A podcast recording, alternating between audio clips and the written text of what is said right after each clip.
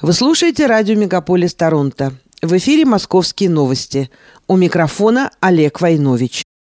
Здравствуйте. Власти Москвы прекратили взыскание назначенных, но не оплаченных штрафов за нарушение ковидных ограничений. Мэрия также выплатит субсидии бизнесу и гражданам, чтобы компенсировать ранее уплаченные штрафы. Об этом сообщил мэр столицы Сергей Собянин. Однако амнистия не затронет штрафы за несоблюдение режима изоляции во время болезни. Как пояснил градоначальник, если заболевший человек выходил из дома, то он сознательно подвергал опасности жизни и здоровья окружающих людей. В общей сложности будут возвращаться возвращены более 13,5 миллиардов рублей. В нынешних условиях это станет ощутимой мерой поддержки для бизнеса и москвичей. Амнистия вступает в силу с 1 июня. Сергей Собянин опроверг слухи о том, что на возрожденном заводе «Москвич» вернутся к производству старых моделей автомобиля. Это будут современные машины, в том числе электромобили, но для этого понадобятся иностранные партнеры. С нуля создать отечественный автомобиль своими силами невозможно, подчеркнул Собянин.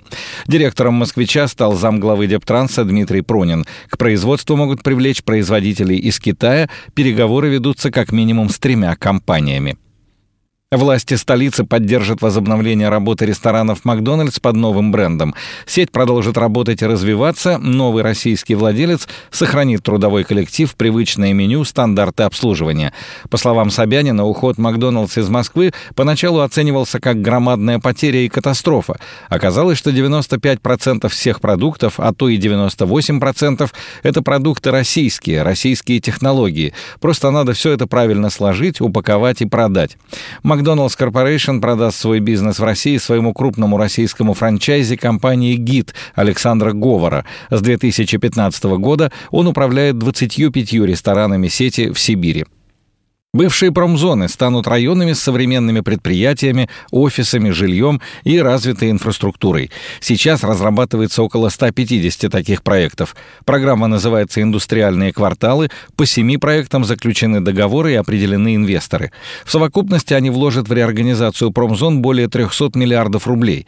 Общая площадь участков 113 гектаров. Реорганизация пройдет на промзонах Октябрьское поле, Кунцево, Алтуфьевское шоссе, Братцево, двух двух участках в Коровине и одном на улице Никулинской. Программа позволит создать более 550 тысяч рабочих мест.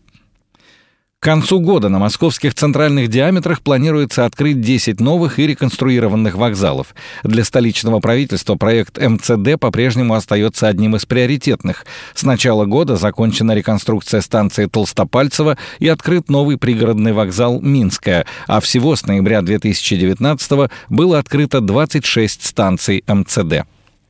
На северо-западе Москвы рухнуло предназначенное под снос здание, рассказали в экстренных службах. В помещении по Петровско-Разумовскому проезду 15 находилась уже не действующая швейная фабрика «Вымпел». Обрушение произошло, когда сносили пятый этаж, рухнули все секции этажей ниже, а в соседней пожарной части выбило стекла. Обломки зацепили проезжающий автобус, однако никто не пострадал. На территории ВДНХ полицейские задержали четырех человек, которые спрыгнули с парашютами со строящегося колеса обозрения. Его высота составляет около 140 метров.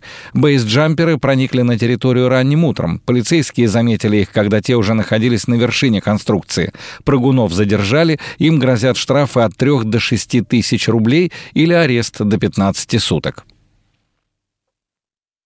В Москве открылся рыбный рынок. Его площадь 700 квадратных метров. Рынок расположен на переходе от Манежной к площади Революции. Это самый крупный рынок за всю историю фестиваля. Несмотря на дождливую погоду, в первый день было продано 8 тонн рыбы, в три раза больше, чем в 2019 году. Особой популярностью пользовались сельдь алюторская и иваси, охлажденная корюшка и филе трески, скумбрия, окунь и горбуша горячего копчения. Рыбная неделя пройдет с 27 мая по 5 5 июня на 23 площадках в центре города и жилых районах. В рамках фестиваля состоятся творческие и кулинарные мастер-классы, а также выступления музыкантов. Сказочные тигры, медведи, птицы. Сотни воздушных змеев можно было увидеть в воскресенье в парке Царицына. Там прошел крупнейший фестиваль. Два года подряд его не проводили из-за пандемии. Гостям также показали воздушного змея в виде 30-метрового кита, работал сад ветра с необычными инсталляциями. Депутаты Мосгордумы поддержали установку памятников ученому-географу Юлию Шакальскому, летчику-космонавту Герману Титову и авиаконструктору Андрею Туполеву.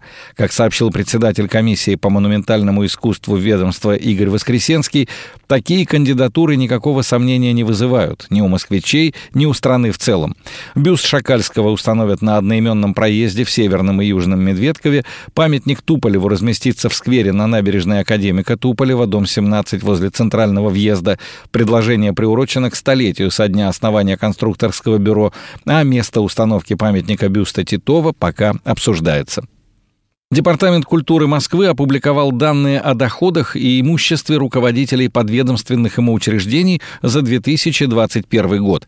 Самым богатым деятелем культуры оказался президент Московского международного дома музыки, дирижер Владимир Спиваков. Его доход составил 158 миллионов рублей. Жена музыканта задекларировала 12 миллионов рублей. Спиваков разбогател более чем в два раза по сравнению с прошлым годом. На втором месте Игорь Бутман, худрук Московского джазового оркестра под управлением Игоря Бутмана 96 миллионов рублей, на 8 миллионов больше, чем в прошлом году, а замыкает тройку Надежда Бабкина, художественный руководитель театра «Русская песня». Она заработала 71,5 миллион рублей. Четвертая в этом году и последняя весной промывка дорог с шампунем прошла в субботу в Москве. Это делается регулярно для удаления мазутных, масляных пятен и других загрязнений, которые не смываются обычной водой. Специальным средством промыли все асфальтобетонные и плиточные покрытия дорог, прилегающие к ним парковки, тротуары, дворовые территории. В комплексе городского хозяйства уточнили, что специальное моющее средство, которое используется совершенно безопасно, оно полностью разлагается в почве, не содержит кислот и щелочей. Олег Войнович, Москва, специально для радио «Мегаполис».